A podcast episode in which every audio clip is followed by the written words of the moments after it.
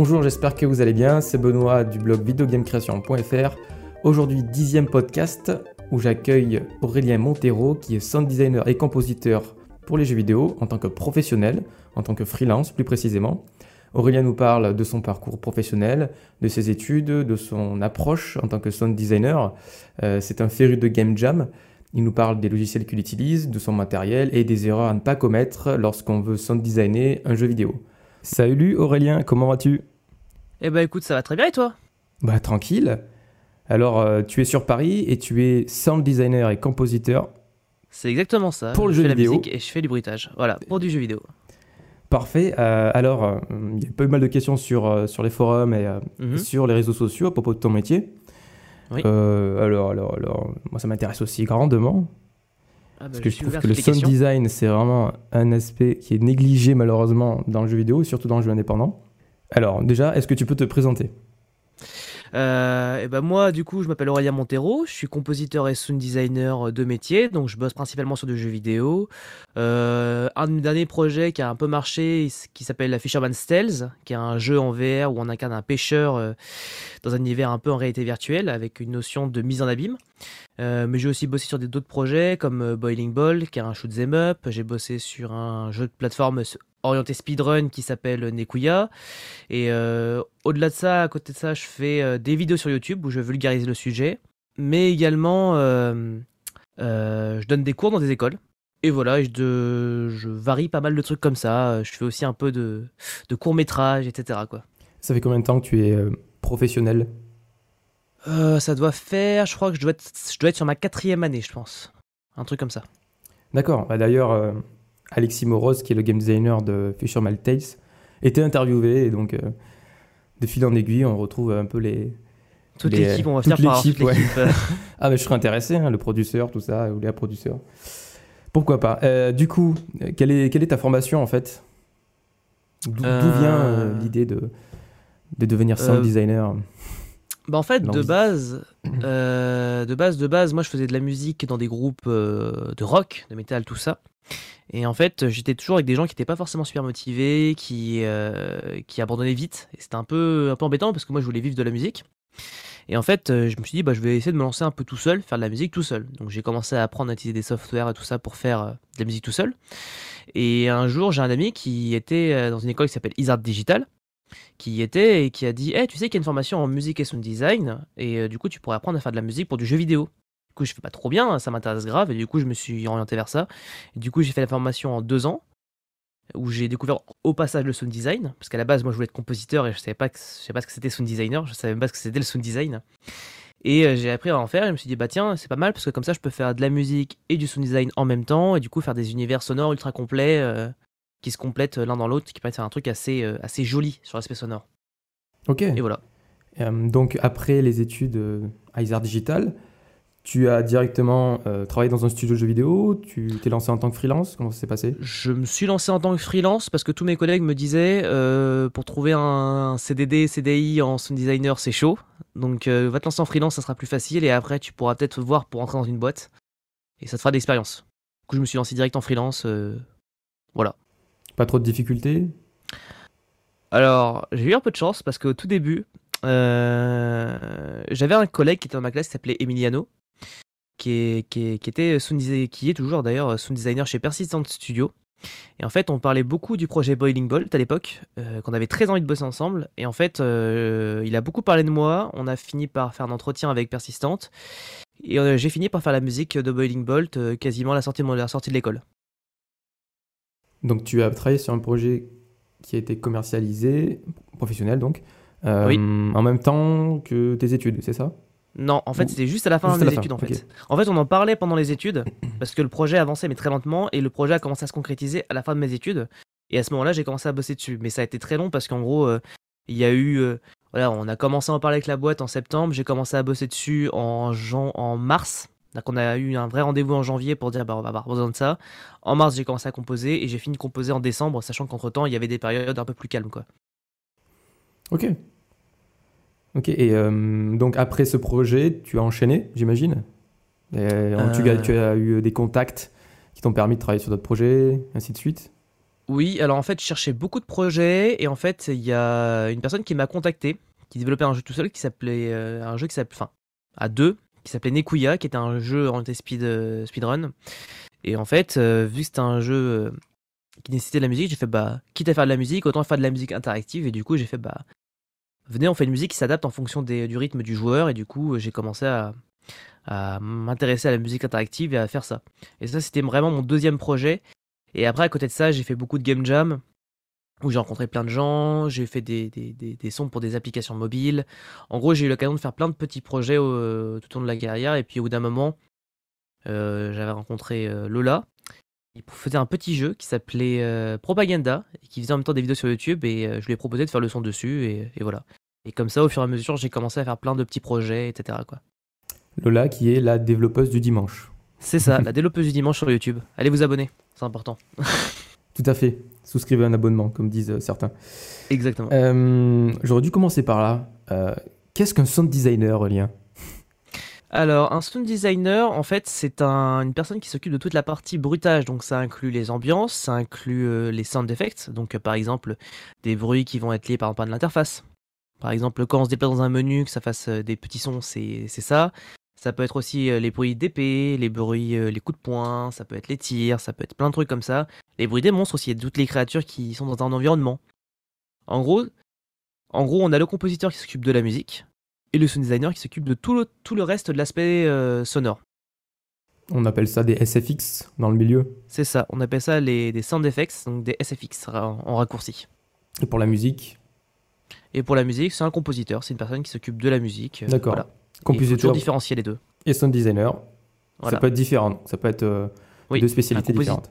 Un compositeur n'est pas forcément sound designer et inversement. Ok.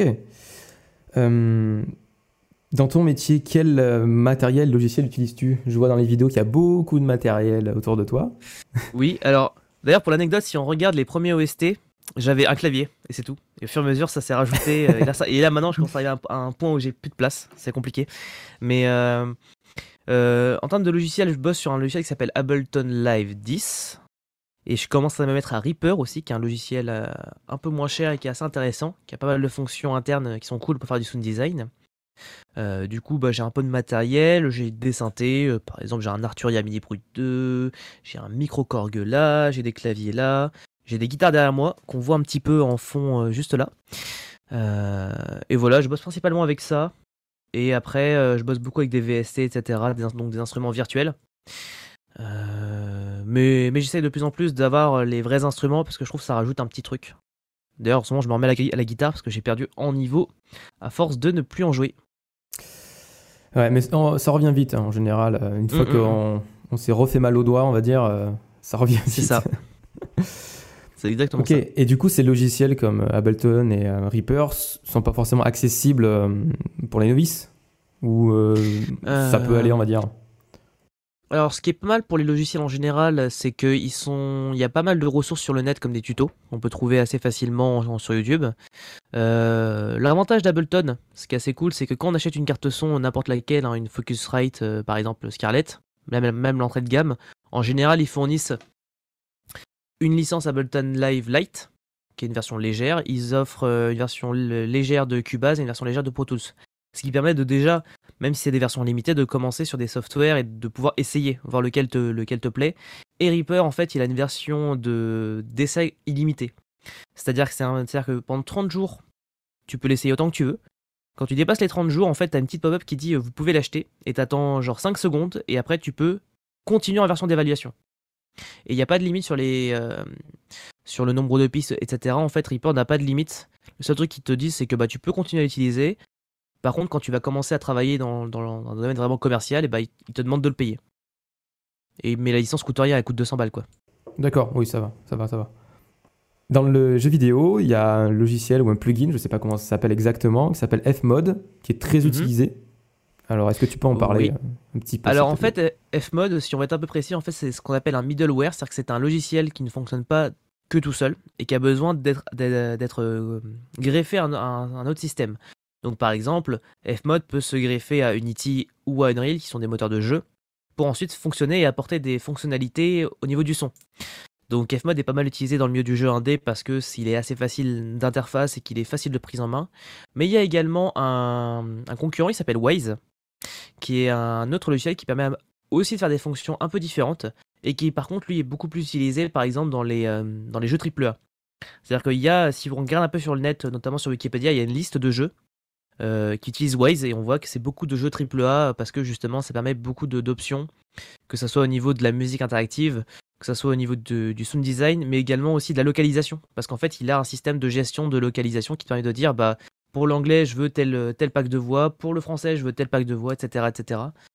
Et du coup, voilà. Mais du coup, c'est des, des logiciels qui se greffent à des moteurs audio pour offrir plus d'outils aux sound designers ou aux compositeurs pour euh, améliorer l'expérience sonore de l'utilisateur en jeu. Euh, bah, par exemple, sur Fisherman's Tales, on a utilisé Fmod, par exemple pour euh, tout, tout, le son. Donc on a fait euh, la localisation, on a fait la musique interactive, on a fait le sound design. Et à l'inverse, par exemple, sur Nekuya, j'ai utilisé Wise pour la musique interactive, etc. Donc Wise, c'est W-W-I-S-E. ISE, ok. Hum, je me rappelle euh, d'une démo de Fmod mhm. qui mixait en fait la musique de Battlefield 142. Oui. je sais pas si tu te rappelles, il y a, y a différentes pistes et donc, mhm. euh, la démo, c'était avec cette musique et, euh, et, ça marchait hyper bien. Et moi, j'ai découvert Fmod euh, grâce à ça. Je l'utilise mhm. pas du tout, malheureusement, mais mhm. je trouve que c'est assez puissant, assez facile d'utilisation. je sais pas ce que tu en penses. En fait, il faut savoir qu'avant Fmod, parce que là, on est dans la version studio, et avant, il y avait un truc qui s'appelait Fmod Designer, qui était vachement moins friendly en termes d'interface. Et en fait, ils ont proposé Fmod Studio parce qu'il est beaucoup plus joli. Et du coup, pour les gens, c'est beaucoup plus parlant que, euh, que par exemple euh, l'ancienne version. Et euh, c'est assez puissant. Après, je considère Attention, là, ça va, là, je vais ouvrir une guerre de sound designer, mais je préfère Waze. Je trouve qu'il est plus puissant sur certains aspects et beaucoup plus clair, même si visuellement, il est moins parlant que Fmod. Parce que Fmod, c'est vachement, tu le prends en main, tu lances ton truc et ça marche quasiment tout seul. Waze, faut beaucoup plus préparer le projet pour que ça marche vraiment, quoi. Ok. Et au niveau des licences, c'est le même principe, utilisation gratuite, puis tu payes pour une utilisation commerciale, quelque chose comme ça C'est ça, c'est en gros, euh, tu as une version gratuite qui est limitée en, en, termes de son, il me semble, ou d'instance de son, je sais plus exactement le, le, le, mot précis. Après, tu peux l'utiliser en version payante, euh, alors, tu peux l'utiliser en version complète pour des projets euh, qui ne nécessitent pas d'argent. C'est-à-dire si c'est des projets étudiants, tu peux l'utiliser si tu précises que c'est un projet étudiant, etc. Et en plus, ils te le mettent après en vitrine en disant bah, ce jeu a utilisé notre, notre, notre en tout cas pour Waze. Euh, après, pour la partie paiement, soit c'est euh, bah, votre budget c'est tant, bah, du coup vous nous payez tant, soit c'est euh, bah, vous nous reversez, je crois, 7% des recettes du jeu à la fin. Quoi. Ah, c'est pas mal. 7%. ok, ok, ok. question suivante. Est-ce que tu mhm. peux nous parler de l'association Game Audio France, connue sous le nom de GAF oui, c'est ça. En fait, Game Audio France, en gros, c'est un. En fait, Game Audio France, c'est un groupe, euh, principalement Facebook, mais maintenant aussi Twitter, qui réunit en fait toutes les personnes qui sont intéressées par l'audio, que ce soit euh, voilà, des sound designers, des compositeurs, et ils organisent des événements régulièrement, euh, que ce soit à Paris ou à Bordeaux, pour réunir les gens autour de. Ah, bah ma lumière vient de s'éteindre, il n'y a plus de batterie. Bon, tant pis, c'est pas grave.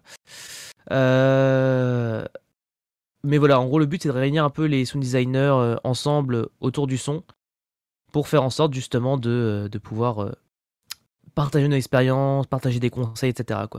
D'accord. Globalement, ce sont des freelances qui essaient de s'entraider? Il n'y a pas que des freelances, hein. il y a aussi des gens en CDD, etc. Quoi.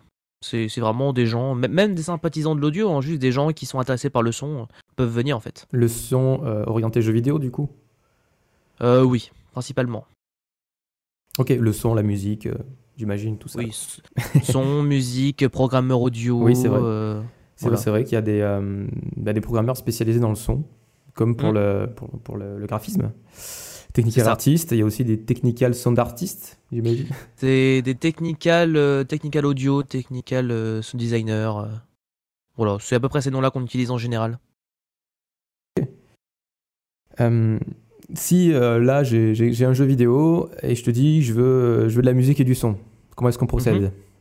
Admettons. Euh, alors déjà, il y a plusieurs paramètres à prendre en compte. Il y a combien, dans combien de temps on a besoin des sons? Donc par exemple, combien de temps, euh, voilà, dans combien de temps le jeu doit sortir, combien il y a en quantité de son, c'est-à-dire que combien de, de SFX il y a besoin, combien de, de, de minutes de musique il y a besoin? Ensuite, on fait un devis, et si le devis est validé, bah après on part en production, et, et voilà, et, et c'est parti quoi. Au niveau du, du genre de, la, de musique, au niveau du.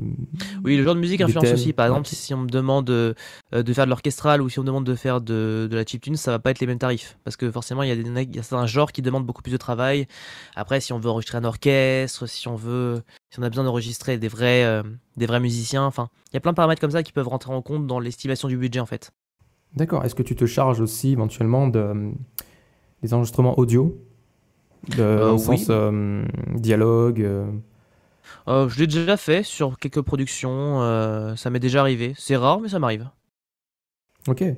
Et du coup, euh, comment est-ce que tu trouves tes inspirations pour créer euh, ce genre de musique ou des sons? Euh, en général, j'ai toujours un peu des références euh, en fonction des styles. Après, souvent quand on parle du projet, j'arrive assez facilement à imaginer euh, quelle musique euh, je vais faire pour ce genre de projet. C'est assez limpide dans ma tête assez rapidement. C'est rare que je galère vraiment à trouver euh, ce que je veux faire comme style.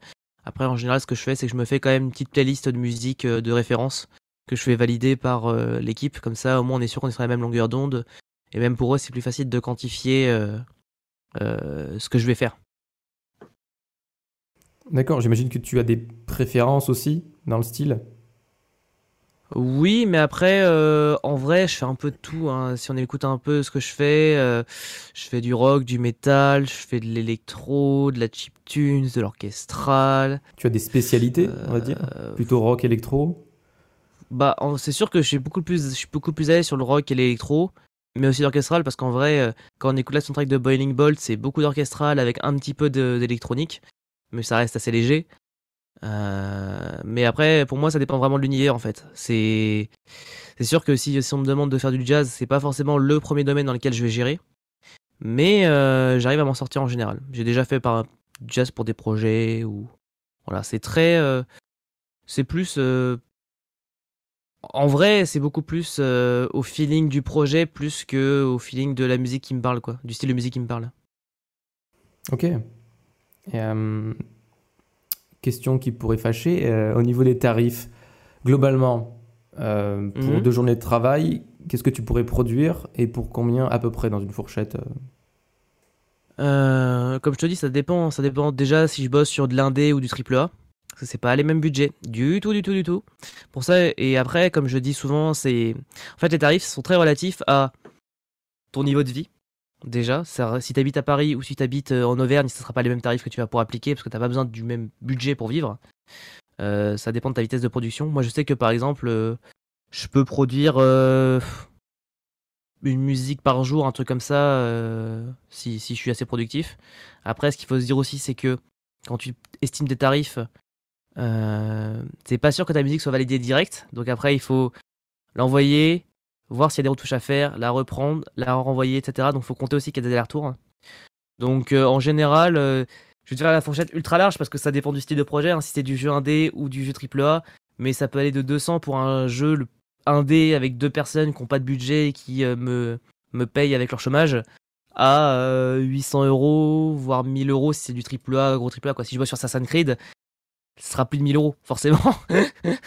Après, dans, dans ces tarifs, il y a forcément aussi la, la cession des droits. Donc, c'est- ça prend en compte ça. la journée de travail, la cession des, des droits, donc l'utilisation, Bah. l'exploitation. faut se dire en fait que en gros dans le jeu vidéo on ne paye pas il n'y a pas de notion de on te paye tes droits d'auteur etc On- quand on te paye on te paye généralement euh, euh, au moment T où tu fais ton devis et ta facture après tu ne touches plus rien donc euh, c'est pour ça aussi qu'on touche euh, souvent pas mal d'argent c'est parce qu'en fait le temps qu'on passe dessus on va être payé et après on va avoir un moment de blanc avant le prochain contrat souvent ce qui fait que du coup on a besoin d'avoir une réserve pour pouvoir survivre sur le temps de de entre deux contrats en fait. Ok. Question suivante. euh, Qu'est-ce qui te motive à te lever tous les matins pour travailler sur, sur tes projets? Le fait que j'aime pas m'ennuyer. c'est très très bête, hein, mais euh, je, je n'arrive pas, et ça c'est un truc qu'on me reproche beaucoup, c'est que je n'arrive pas à m'arrêter complètement de, de travailler. C'est terrible, j'ai vraiment toujours besoin de penser à des trucs à créer, créer, créer, créer. c'est tout bête, hein, mais quand je, quand je vais me coucher, je pense, je pense, et j'imagine, j'imagine des jeux, j'imagine des jeux, ou quand je suis dans les transports, ou quand, en fait, des moments où j'ai du temps, je réfléchis à des jeux, je réfléchis à des concepts de jeux, à des idées de musique, de trucs, et, euh, et en fait, c'est juste que j'aime bien produire des trucs, j'aime bien faire quelque chose qui me fait me sentir que j'avance et que je, je, je sers à quelque chose et que mes jours sont rentables, entre guillemets. C'est parce que j'ai pris l'habitude de bosser beaucoup, et du coup, maintenant, quand je ne bosse pas, ça me fait extrêmement bizarre. C'est-à-dire que là, j'ai pris deux semaines de vacances, j'ai eu beaucoup de mal, hein. c'était très difficile, hein. et pourtant, j'ai quand même fait des trucs, hein. et c'était pas fait exprès, quoi. Après, tu as un, cadre de vie qui est différent de certains développeurs ou sound designers. Mm. Tu travailles de chez toi, principalement? Principalement. Après, c'est vrai que des fois, je vais dans les boîtes pour faire l'intégration son, ou par exemple, quand je donne des cours, bah, je me déplace pour donner les cours, quoi. Mais, euh, mais c'est vrai que globalement, euh, je dois passer euh, au, au moins, euh, au moins 3 à 4 jours par semaine chez moi, quoi. D'ailleurs, tu parlais d'intégration euh, juste avant. Euh, Mhm. Donc, ton travail euh, consiste à euh, composer la musique, créer des sons, mais aussi les Mhm. intégrer. Jusqu'à quel point tu interviens dans la, la production, euh, création de sons? Alors, alors déjà, ça dépend d'à quel point on a besoin d'intégrer les sons. Par exemple, intégrer des sons, genre des sons d'ambiance sur une map, etc. Préparer le travail du programmeur audio, sais le faire. Je sais intégrer un peu, plus, ou moins.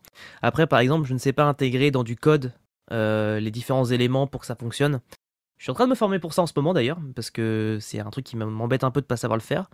Mais, euh, mais voilà, là pour le moment, c'est assez. euh, je peux rentrer jusqu'à un certain point dans l'intégration. Mais dès que ça commence à être trop complexe ou que ça demande de- d'intervenir sur des éléments core gameplay ou, des éléments core de l'histoire, c'est compliqué. Mais par exemple sur Unreal, sur Fisherman's Tales, j'avais un petit peu intégré euh, euh, dans les blueprints en fait euh, les, différents sons euh, dans une certaine mesure parce que je comprenais pas tout ce qu'il y avait dans les blueprints, qu'il se passait vraiment beaucoup de choses, c'était très très dense en termes de blueprint. Et du coup, il a fallu que je décrypte un peu tout ça euh, et que je demande euh, qu'est-ce que ça fait ça en particulier parce que je comprends pas. D'accord, donc les technos, en fait, il faut que tu assimiles un peu toutes les technologies pour, euh, pouvoir euh, bah, appliquer ce que tu as créé. C'est ça, c'est ça. peaufiner aussi, j'imagine. Oui, c'est ça, parce que en vrai, l'avantage d'utiliser des trucs comme Fmod ou Waze, c'est qu'après, tu peux vachement peaufiner indépendamment des autres. Euh, C'est-à-dire que tu peux polisher le mix, tu peux modifier des sons sans que ça affecte le jeu en lui-même, en fait. Une fois qu'il est intégré, euh, il considère en fait l'instance de son plus que le fichier qui est à l'intérieur, en fait. Donc tu peux modifier à l'infini les fichiers sans toucher au, au code pur, en fait. Ok. Quel est ton meilleur souvenir ou une anecdote à raconter euh, croustillante, pourquoi pas Alors, euh, mon meilleur souvenir, ça c'est souvent le truc où je suis en mode, Hein, c'est pas facile. Euh, en vrai, euh, ce que j'aimais beaucoup là récemment, c'est un truc, parce que c'est un truc les plus récents qui me parle, c'est que quand Fisherman's Tale est sorti, j'ai commencé à, à regarder tous les tests, à essayer de regarder toutes les reviews et voir si des reviews parlaient du sound design, pour voir justement s'il y en a qui avaient remarqué sound design, ce qu'ils disaient en fait. Et justement, j'avais beaucoup de retours positifs. euh, J'ai même eu le qualificatif merveilleux pour qualifier le sound design de, de Fisherman's Tale, donc j'étais en mode Yes Quelqu'un dit que c'était bien Et j'ai aussi squatté aussi ceux qui disaient du mal pour justement voir ce qu'ils reprochaient, pour essayer de comprendre et voir ce que je pouvais améliorer, quoi. Je comprends tout à fait. c'est vrai que c'est un, peu, euh, comment dire, le travailleur de l'ombre, le sound designer. Euh, Enfin, c'est comme c'est pas palpable, encore moins que le gameplay Bah, et la sensation de jeu. Typique. Mais pourtant, ça fait partie entièrement du, du Oui. jeu, quoi. mais j'ai une citation pour ça hein, qui marche très bien, c'est que le sound design, s'il est mal fait, tout le monde va le voir. S'il est bien fait, personne ne le remarquera. C'est véridique. Et Mais euh, ça peut en quelque sorte marquer les esprits, euh, comme certains Oui. sons, bruits, musique qui deviennent cultes. Ah bah de toute façon, Ouais. euh, j'ai bah, typiquement en ce moment il y a le hum, il y a le ouf de c'est quoi c'est euh, Roblox je crois un truc comme ça qui euh, t'as un personnage qui fait ouf quand il quand il tombe et c'est devenu un mème sur toutes les vidéos YouTube, sur tous les streams, euh, c'est c'est terrible quoi. Je, je l'entends partout. Ouais, bah, il y a le. En exemple, il y a le, le bruit d'alerte de Metal Gear Solid. euh, Il y a Les même bruits de des, Minecraft. de Minecraft. euh, Il y a même des publicités qui utilisent le, le- le son de Mario aussi. Enfin bref. Mm. C'est- rentré dans la pop culture ca- carrément. quoi. Ce, petit bruitage, la petite personne qui a, qui a réalisé ça à l'époque, euh, s'attendait pas à ça, ça. j'imagine. Bref, bref. Euh, As-tu des conseils à donner à ceux qui veulent devenir sound designer, compositeur de musique? Euh, oui. Déjà, commencez pas à faire par exemple du, du son euh, directement pour du jeu vidéo. Commencez, si vous avez aucun background, commencez par exemple à prendre un trailer de jeu et à refaire la musique ou refaire le sound design du trailer sans la bande son de base, sans, et sans même l'écouter. Comme ça, vous n'êtes pas influencé, vous essayez de trouver comment on fait euh, tel son, tel son, tel son, ou comment on accompagne la musique de ce trailer à tel moment, tel moment, tel moment. Euh, également, bah faut se lancer. C'est tout bête, hein, mais euh, il faut se lancer et pour commencer d'un niveau peut-être un peu bas pour au final progresser et arriver à un niveau co- correct. Et tout, mais quasiment tout, est sur YouTube. Donc sur YouTube, vous pouvez trouver euh, 80% des ressources pour apprendre à faire de la musique, à faire du sound design, à utiliser tel tel ou tel software. Euh, Fmod et Waze, ont des tutos, mais alors des quantités de tutos. Même, même Waze a commencé à faire une certification. Genre, ils ont commencé à faire des formations sur Internet où tu peux euh, faire la formation pour dire bah, j'ai tel niveau. Pour au moins dire que tu as le, niveau minimum quoi, pour t'en servir. quoi. Du coup, les 20% restants, ça se passe euh, dans les formations.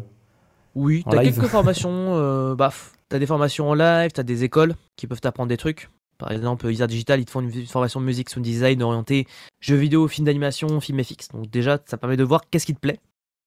Euh, t'as Lunchbean aussi, je crois, qui fait une formation en sound design. Euh, Après, beaucoup de sound designers ne viennent pas forcément des écoles de jeux vidéo, effectivement. Donc, euh, ils ont Bah, appris sur le tas et puis euh, ils se sont formés. Euh, Il y en a qui apprennent sur le tas. Après, euh, par exemple, chez Ubisoft recrute beaucoup à l'Engmin, par exemple. Je sais qu'il y a beaucoup de sound designers d'Ubisoft, ils sont de l'Engmin. C'est assez, euh, impressionnant. Euh, Il y en a qui viennent aussi d'Isart. hein. Je connais des sound designers chez Dontnod qui viennent de Isart.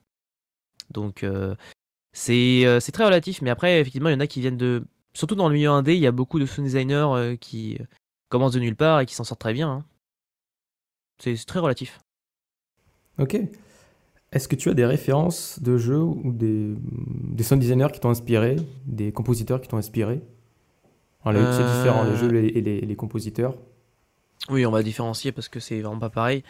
Euh, sound designer, je dirais Akash Takar, qui est le sound designer de notamment Hyper Light Drifter, qui est très inspirant, qui fait aussi des vidéos sur YouTube qui sont assez cool et euh, qui est très très bienveillant. J'ai eu l'occasion de discuter un peu avec lui, il est très très très très cool. Euh, après, dans les influences, moi que j'aime beaucoup, euh, les plus anciennes, c'est forcément euh, les Final Fantasy et les Kingdom Hearts, donc euh, Nobuo Ematsu pour les Final Fantasy, Yoko Shimomura pour les Kingdom Hearts et aussi FF15 qui sont des grosses grosses influences pour moi. Après, il y a euh, dans le milieu un peu plus indé, il y a Toby Fox qui a fait les musiques et qui a produit les jeux Undertale et euh, Deltarune. Euh, Darren Korb, que d'ailleurs je suis en train d'écouter, euh, qui fait les musiques notamment en ce moment de Hades, mais qui a fait aussi Transistor, euh, Pyre et euh, Bastion, je vais y arriver. Et euh, après, j'aime bien aussi Disaster Peace, euh, qui est le compositeur de Fez, mais aussi Hyper la Drifter et qui a fait aussi, qui fait aussi du film en ce moment et qui fait plein de trucs et qui a fait Mini Metro aussi. Ah ouais, c'est lui D'accord. euh, oui, en fait, il a fait ce qui est assez intéressant, c'est qu'en gros, c'est une sorte de musique sound design, c'est-à-dire qu'en fait, la musique se produit par les événements en jeu, donc c'est du sound design musical. Ouais, J'invite tout le monde à tester Mini Metro. hein. On se prend très Oui, vite au jeu. Euh, le sound design est là, il suffit de mettre le casque, on entend bien, et euh, ça, ça fonctionne hyper Oui. bien en fait. Et d'ailleurs, il y a une conférence euh, sur YouTube où justement, ils montrent, ils expliquent comment ils ont pensé leur sound design et comment le truc a évolué énormément au fur et à mesure de la production pour en arriver là, quoi. On s'en rend pas compte, mais il y a énormément de taf derrière. Oui, le résultat clairement. est discret. On effectivement, comme tu disais tout à l'heure, on s'en rend pas compte parce qu'il est bien fait, mais il Mm. y a énormément de boulot. Quoi. Bah, c'est très dans la maîtrise de. euh, On en fait au début, ils en, ils en, ils en faisaient beaucoup, puis au final, ils ont diminué, diminué, diminué pour arriver à un truc le plus smooth possible et que ça soit léger, quoi. Mais que ça marche. Et ça marche. C'est ça. Et ça, c'est le plus important. Euh, donc au niveau des jeux, ah bah, tu Mhm. as cité euh, quelque part euh, les compositeurs qui ont travaillé sur les jeux, et donc les jeux t'ont inspiré ensuite. Mhm. C'est ça. D'accord. Euh, quelle est ton actualité du moment, Aurélien? Et bah, en ce moment, je bosse d'autant plus sur Propaganda.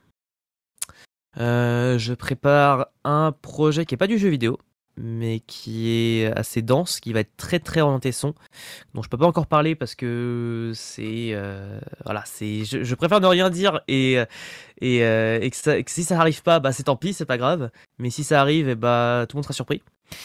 Euh, sinon, je suis en attente sur des projets de jeux dont je peux pas encore parler parce que euh, mais il y a des éditeurs derrière, donc euh, c'est aussi pour ça que je peux pas encore en parler. Dans ce que je peux parler, ma chaîne YouTube, en ce moment je fais plein, j'ai repris un peu le rythme, donc ça va commencer à fuser pas mal. Il y a pas mal de featuring cool qui arrivent. Je donne des cours dans les écoles, ça m'occupe pas mal aussi. Et sinon, je prépare des projets de jeux que je développe moi-même avec euh, une autre personne qui s'occupera de la partie graphisme pour essayer de, de, sortir un, un, petit jeu. Pas un jeu très très gros, mais un petit jeu de faire en 3 ou 6 mois, quoi, un truc comme ça. Ok. Voilà. Et euh, tes vidéos YouTube, euh, ça, ça, cible des sound designers ou des personnes qui s'intéressent simplement au sound design dans le jeu vidéo? Un peu tout? Mon but, c'est de vulgariser pour, faire, pour, intéresser, pour montrer que, c'est, que n'importe qui peut s'intéresser au sound design et à la musique. Euh, que la personne ait zéro expérience dans le son ou que la personne soit un sound designer. Je sais que j'ai beaucoup de sound designers qui me suivent sur YouTube, mais j'ai aussi des gens qui ne connaissaient rien au sound design qui se sont lancés là-dedans parce que justement ils ont vu ma chaîne et etc., euh, etc. Il y a même des gens euh, qui ne connaissent rien en sound design. J'ai souvent des gens qui me disent ouais, euh, alors moi je fais pas du tout de son, viens du graphisme et qui me suivent quand même pour ce que je fais parce qu'ils trouvent ça intéressant, parce qu'ils aiment bien voir d'autres aspects de du, du milieu créatif qu'ils ne maîtrisent pas forcément quoi. Tout à fait. Et si on veut rencontrer Aurélien, on peut on peut faire des jams, donc notamment la dernière Global Game Jam qui s'est déroulée à Isar Digital, euh, où tu étais présent. J'étais présent. Euh, je vais faire la Lodoom normalement, qui arrive dans pas très longtemps, fin du mois, je crois. Et euh, je fais aussi pas mal d'événements sur Paris. c'est un peu la légende de Aurélien est un peu partout et, et on le croise souvent dans les événements sur Paris parce que bah, j'aime bien bouger, j'aime bien rencontrer des gens. dans les jams. Il en faut. ah bah clairement. il en faut, il n'y en a pas. En vrai, on n'est pas si nombreux que ça. Des fois, on est beaucoup et des fois, on est, on est deux. Donc c'est très, très variable quoi. Ok. Euh, à quel jeu joues-tu en ce moment? Euh, En ce moment, je me suis remis à un, MMORPG. Alors, je, sais pas, j'ai eu une envie soudaine de me remettre au MMO. Euh, donc, je joue à un jeu qui s'appelle Aura Kingdom, qui est un petit MMO sans grande prétention, mais qui me rappelle les grandes époques des MMO que je jouais quand j'étais jeune, genre Flife, etc., qui étaient des petits MMO coréens. Parce que j'aime bien farmer, c'est rigolo.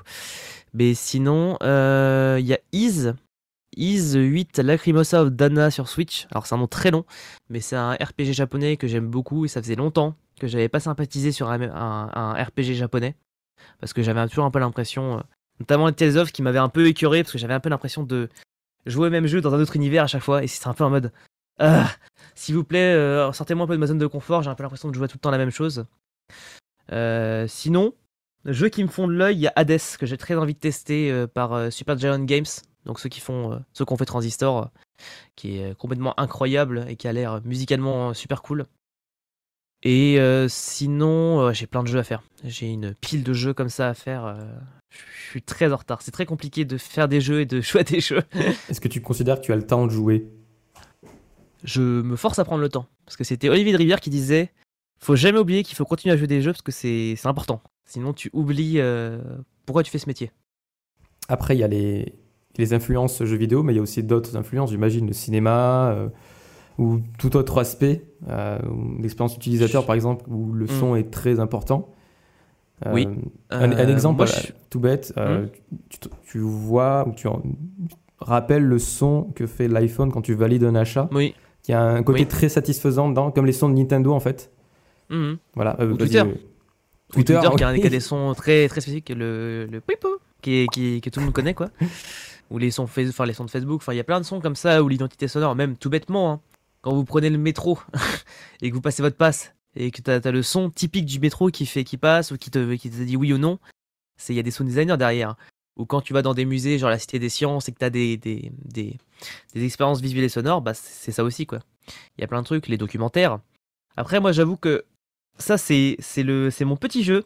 C'est qu'en fait, j'ai vu très peu de films quand j'étais petit. J'ai vu beaucoup de dessins animés beaucoup de, de, voilà, de dessins animés en général ou de films d'animation. J'ai vu très très peu de films. C'est-à-dire que c'est plus facile de trouver un film que j'ai pas vu qu'un film que j'ai vu. C'est, un vrai jeu avec mes, avec mes amis, c'est de trouver des, des films que j'ai vus. Euh, mais par contre, j'ai une, assez bonne culture du manga et de l'animé. Donc euh, j'en lis beaucoup. J'en ai, j'ai beaucoup repris en ce moment parce que j'avais besoin de, de me remettre un peu à la lecture. Euh, et les animés aussi, j'en regarde beaucoup, beaucoup, beaucoup. Euh, donc je pense que je dois avoir pas mal d'influences de, qui viennent de là. Et, euh, et peut-être un peu aussi de YouTube parce qu'il y a beaucoup beaucoup de ressources là-dessus et du coup j'en consomme beaucoup. Donc ça doit pas mal jouer aussi. Euh, dernière question, est-ce que tu as des conseils à donner à ceux qui voudraient sound designer leur jeu en quelque sorte, mais qui n'ont pas, Mhm. pas d'expérience, qui, euh, qui risquent de commettre des erreurs? Alors les erreurs typiques, c'est euh, typiquement déjà de sous-estimer le sound design, c'est-à-dire que de, mettre euh, des sons très simples ou juste très basiques sans l'air travaillé, ça marche vite fait et ça peut facilement, euh, je vais dire, amochir l'expérience de jeu, parce que forcément ça joue. Ne pas oublier de faire des variations de son, donc par exemple, par exemple si, si une action va être répétitive, faut pas hésiter à faire des nuances pour donner de la variation au jeu. Par exemple, si euh, dans votre jeu il y a beaucoup de coups d'épée, bah, ça peut être intéressant justement de créer un maximum de variations. Euh, ne pas sous-estimer le mixage, parce qu'en vrai, euh, avoir des bons sons mais qui sont trop forts ou qui sont trop faibles, ça abîme énormément l'expérience de jeu aussi. Et c'est dommage. Et également, euh, truc tout bête, hein, mais un truc qui est souvent fait dans à tout niveau de production, c'est l'intégration des sons à la dernière minute. C'est un truc contre lequel je me bats. C'est terrible, hein, mais il faut arrêter d'intégrer des sons à la dernière minute et de se dire ah bah ça marche pas, bon bah tant pis. c'est il faut intégrer les sons au fur et à mesure, c'est un truc super important. Et même, je dirais même plus, si on peut avoir le sound designer slash le compositeur quasiment en pré-prod pour qu'il puisse produire les sons au fur et à mesure et faire en sorte que même dans les tout premiers protos il y ait des sons bah c'est tout bête, mais ça influence les graphistes, du coup l'univers est plus cohérent. En plus, les... le compositeur et sound designer peuvent s'imprégner d'autant plus de l'univers, ce qui, fait que du coup ils seront beaucoup plus précis et beaucoup plus dans l'univers. Et en plus, ça permet d'éviter les problèmes de intégration à la dernière minute, etc. etc. Et en plus, on peut profiter du temps euh, supplémentaire pour euh, améliorer les sons déjà intégrés. Donc c'est des tout bêtes. Et euh, si vous ne savez pas faire ça, bah, n'hésitez pas à prendre un sound designer, il y en a plein. D'accord, donc évitez aussi de piocher dans les banques de sons si vous voulez juste euh, rajouter du son qui n'est pas forcément cohérent au final. C'est ça, parce qu'en fait, les banques de sons, elles sont, f- elles sont faites pour avoir des sons les plus génériques possibles. Mais le problème, c'est que souvent, il faut les retravailler. C'est-à-dire qu'on peut pas les utiliser comme ça, ça se voit et ça ça n'a pas d'âme, en fait. Donc, ça- Pas d'identité euh, sonore du coup, euh, C'est ça. propre au jeu. En fait, c'est comme, c'est comme faire un jeu avec uniquement des assets gratuits de l'Unity Store ou de l'Unreal Store. C'est-à-dire qu'effectivement, votre jeu va ressembler à quelque chose, mais il n'aura pas forcément une âme très particulière parce que ce sera des trucs déjà vus, en fait. Après c'est bien pour le proto, mais ça reste un proto et des C'est ça. placeholders euh, qu'on remplacera beaucoup plus tard. C'est ça, exactement. Mais il faut pas les garder pour la version définitive, quoi. Ok, tu voulais rebondir à propos euh, du sound design dans la VR Oui, euh, petit truc, parce que du coup, j'ai eu l'occasion de faire pas mal d'expériences en VR, bah, Fisherman's Tales, où j'ai fait un petit, une expérience de jeu pour euh, la sortie du film Valérian et la Cité des Mille Planètes. Et en fait, le truc assez intéressant avec le sound design, c'est qu'il est encore plus important dans la VR, parce que non seulement ça amplifie énormément l'immersion, d'avoir le son bien placé, etc., mais en plus, ce qui est assez cool, c'est que ça peut remplacer des sens. Par exemple, euh, le toucher en VR n'existe pas vraiment. C'est-à-dire que tu ne sais pas à quel moment tu touches une interface, par exemple. À quel moment, là, tu le touches ou tu le touches pas? Et typiquement, rajouter le bruit d'un, d'un, bouton qui se presse pour te dire que tu as touché, et bah, c'est tout bête, mais ça biaise le cerveau. Parce que du coup, il pense qu'il a touché, et du coup, il se dit, ah, il a un peu l'impression de toucher l'objet. Et c'est un peu pareil pour, par exemple, les interfaces, genre, euh, par exemple, si on a une interface un peu comme ça, ou en gros, pour tourner les, pour tourner les pages euh, virtuelles, bah, faut faire comme ça. Bah, typiquement, en entendant le bruit, bah, il va savoir qu'il a bien fait l'action, que l'action est bien validée, et il va presque avoir l'impression de toucher l'objet en fait. J'imagine que tout jouez mais ça marche bien. avec Quoi. euh, la force du mouvement, la vitesse du mouvement. Ça va On jusque là peut. Ça peut, ça peut se faire hein, la- avec les- l'accéléromètre, etc. Ça peut, on peut, on peut le jauger. hein. Euh, mais c'est pareil. hein, moi, des fois, je, quand je bossais sur Valérian, il y avait des néons. J'ai rajouté des sons de néons et je- j'essayais de doser la distance pour voir à quel moment c'était cohérent que je l'entende à cette distance et pas à une autre, etc. En termes de volume, tout ça. Enfin, il y a plein de paramètres comme ça qui sont importants, quoi. D'ailleurs, euh, ça me fait penser à un autre sujet, au niveau de l'accessibilité. Le sound Mhm. design est hyper important. Euh, Il y a une vidéo qui tourne sur Internet où une personne aveugle a pu finir Zelda, justement Mhm. grâce euh, bah, au travail du sound designer. Donc la spatialisation, la position, les informations, Mhm. toutes les informations que peut véhiculer le son en fait. Oui. Il y a même des. y a Alors, j'ai pas vu cette vidéo-là, mais j'avais vu une vidéo du même style où un... en fait, c'était un pro gamer qui expliquait justement que à la base, il jouait à Street Fighter en étant avec la vue, mais en fait, il a perdu la vue au fur et à mesure, et du coup, maintenant, il joue à Street Fighter 5 en se basant sur le son, parce qu'en fait, chaque, chaque action a un son. Et quand c'est toi qui fais l'action ou quand c'est l'adversaire qui fait l'action, tu arrives à distinguer euh, qui fait quoi. Et du coup, il se base uniquement sur le son pour faire les, pour combattre en fait. Et il y a même des jeux. Euh, il y a un jeu mobile notamment qui était sorti, euh, qui était orienté pour fonctionner pour les aveugles. Ah oui, c'est le studio euh, lyonnais et ça Oui. s'appelle euh, euh, Blind Mais, Legend. Ouais, c'est ça, Blind Legend. mobile. C'est ça. Et justement, le but c'était que le jeu soit jouable pour les personnes aveugles, mais également pour toute autre personne parce que ça ne vous demande pas un sens de plus. Ça, c'est vous pouvez le faire. Et du coup, c'était assez cool. Et ça marchait plutôt pas mal. Et euh, d'ailleurs, euh, Overwatch, euh, il y a un gros travail de sound design derrière. Oui. Il y a beaucoup, beaucoup, beaucoup de sons qui sont joués en même temps, qui peuvent être joués en même temps, Mhm. mais il y a une espèce de filtrage justement pour qu'on Mm. puisse lire, enfin entendre et comprendre ce qui se passe, euh, Mm. où se passent les actions, euh, qui, euh, qui fait quoi, etc., etc. Donc, les, par exemple, les, les bruits des pas sont différents des ennemis des, que de- des personnages de son équipe. Euh, Oui. pareil pour les ultis, etc., etc. Donc, euh, il y a un gros, Oui, gros, gros travail un- derrière. C'est pas laissé au hasard, quoi. C'est ça, puis il y a un gros travail de, euh, de fond, même au niveau des attaques. Enfin, c'est tout bête, mais tu peux savoir ce qui se passe au loin, juste en écoutant ce qui se passe au niveau du son. Parce que par exemple, il y a certains héros qui ont des, des sons ou des, des cris de guerre bien typiques. Et du coup, tu peux savoir qu'est-ce qui se passe, quoi. Je pense notamment à Hanzo qui a son, son ulti, quand il l'utilise, tu le sais. Tu le sais et tu l'entends à très très loin. Et tu vois même les trucs après derrière, quoi. Et ça donne beaucoup d'informations, quoi. Tu peux anticiper beaucoup de choses et savoir ce qui se passe au loin juste en te basant sur le son. Et il y avait un peu aussi cette idée-là. euh, J'avais écrit un article sur le sujet où en fait j'expliquais que le Battle Royale avait remis le sound design au cœur de son gameplay. Parce que notamment, euh, il y a beaucoup de trucs où, euh, on arrive à capter ce qui se passe au niveau du jeu en se basant sur le son sans forcément le voir. Genre par exemple, entendre des tirs au loin dans une direction, on sait que bah, là-bas, so- soit on y va pour les tuer, soit on sait qu'on va mourir. Parce que de toute façon, euh, il y a des tirs. Et euh, pareil, si on entend un tir, on sait euh, s'il est plus ou moins proche en fonction des, des sons. Il y a également plein d'autres éléments sonores comme ça qui peuvent permettre de savoir ce qui se passe quoi ou ce qu'on doit faire quoi.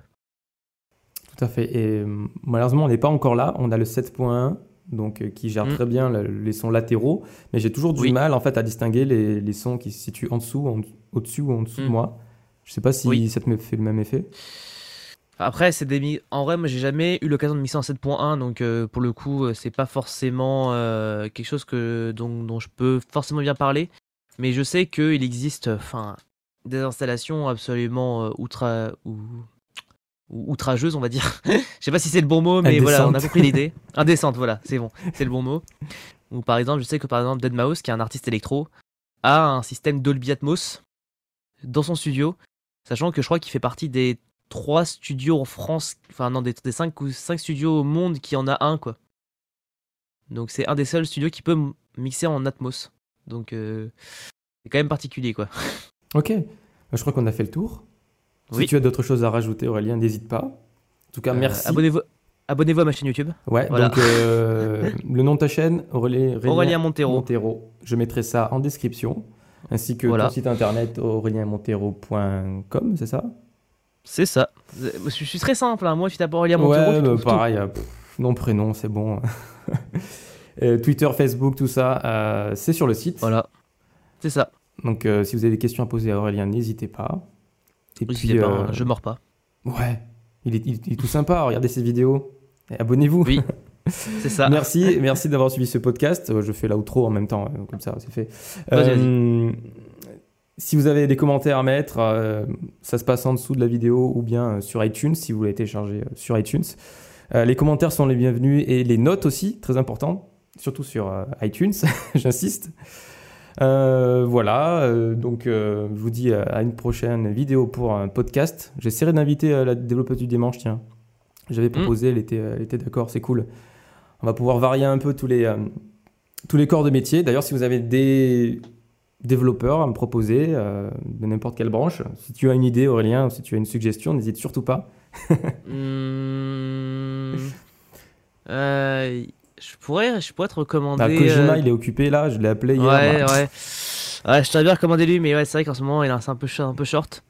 Non, mais il y a un, petit développeur indé qui est pas mal, qui s'appelle Talius, qui fait des jeux un peu tout seul. et qui fait plein plein de jeux et qui est très actif sur Twitter et que je pense que tu pourrais inviter. Il est très très cool et euh, il fait plein de trucs. C'est noté. Bah, je te remercie et je te dis euh, à bientôt. Et puis, à bientôt. Salut, ciao.